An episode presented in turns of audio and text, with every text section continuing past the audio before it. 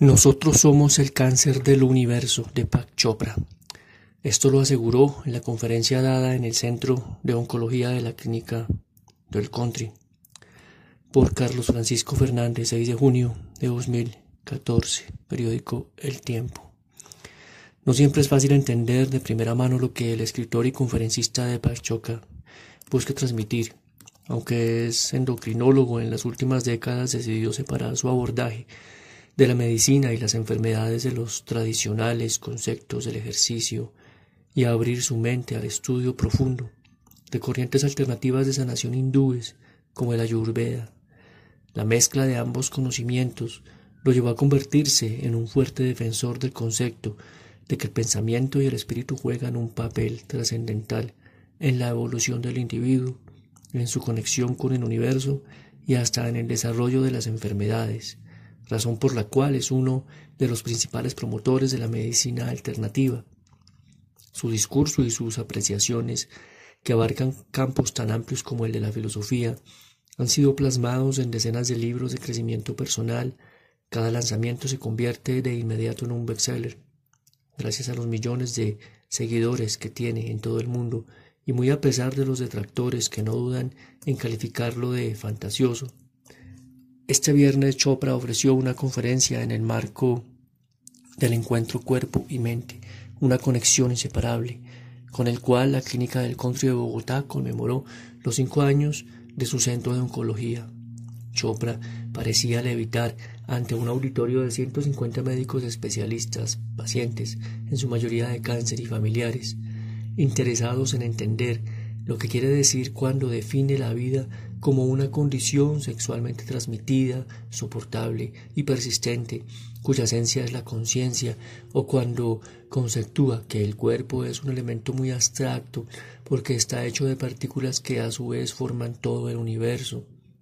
En entrevista con el tiempo, de Chopra profundiza en esos planteamientos y habla sobre la enfermedad, la muerte y sobre lo que él denomina la superstición de la materia. ¿Cómo define la mente y la conciencia? La mente es el movimiento de la conciencia o alma que utiliza energía para crear el cuerpo. Sin embargo, como el alma no está contenida dentro del cuerpo, no muere. Ella es lo único que permanece. La conciencia, por otro lado, es el potencial necesario que garantiza todo tipo de experiencias. Aclaro, no es la experiencia en sí misma, sino la que da origen a ella. No se puede ver, pero hace posible que veamos.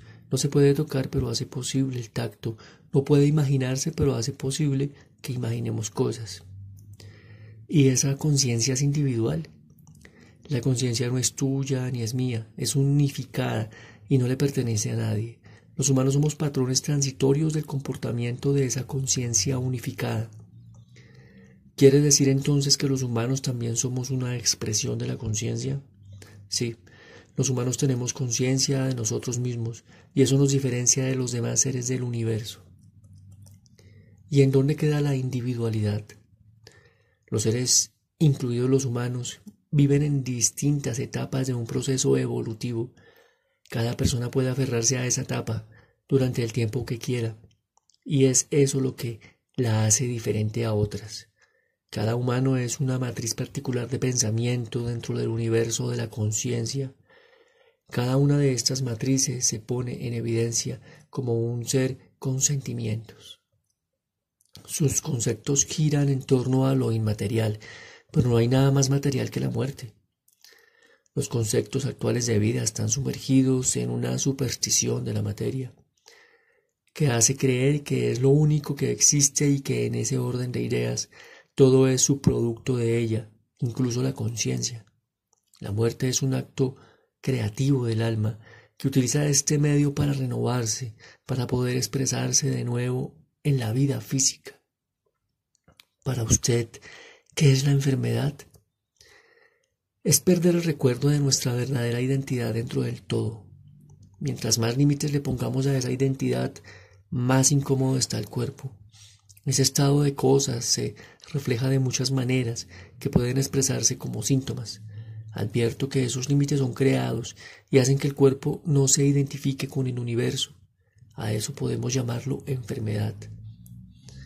¿Por qué hay diferentes enfermedades? porque hay diferentes tipos de límites que se han impuesto y esas manifestaciones son como un proceso de autocorrección que busca romperlos para lograr una integridad con el todo, con el universo. Eso explica por qué todo el mundo habla de multifactorialidad.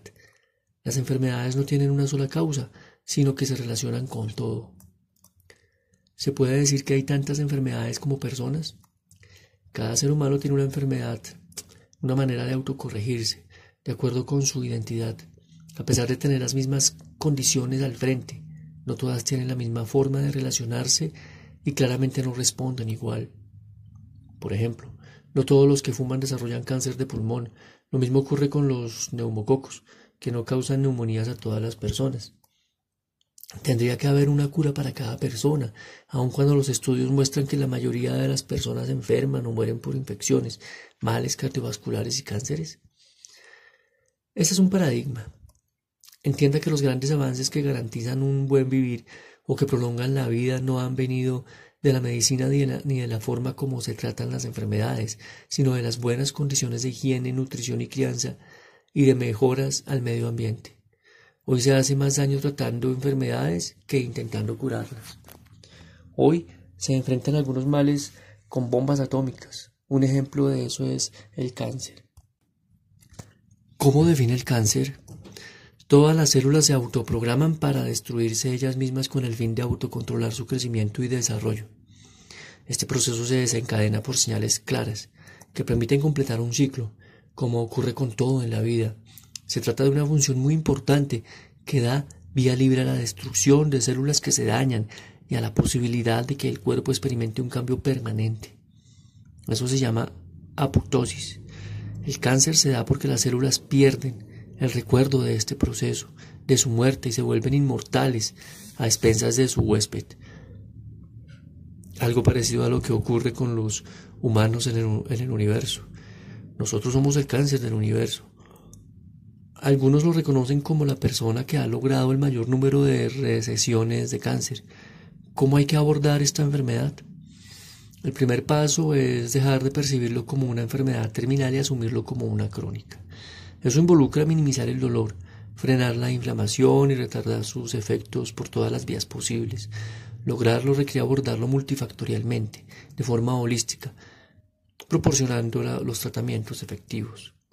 ¿Hablamos de medicamentos? Sí, pero no utilizando bombas atómicas para matar células. Hoy la quimioterapia hace mucho más daño con sus componentes iatrogénicos. El tratamiento del cáncer involucra un gran negocio, pese a sus problemas resueltos.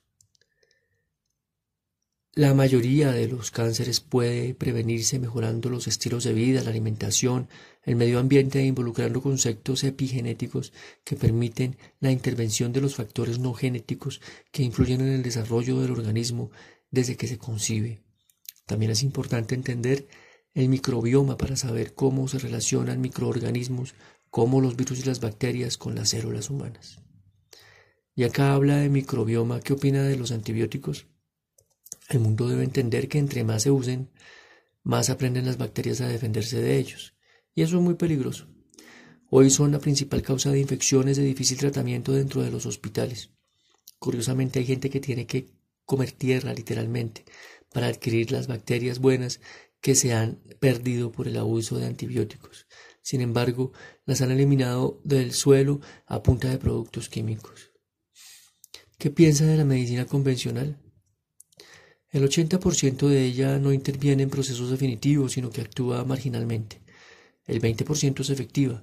Los sistemas de salud tienen muchos intereses económicos. En Estados Unidos, por ejemplo, por cada congresista hay 28 lobistas de la salud que lo roban, que lo rondan. Y eso lo dice todo. ¿Usted también cree que Colombia es un país violento? No. Conozco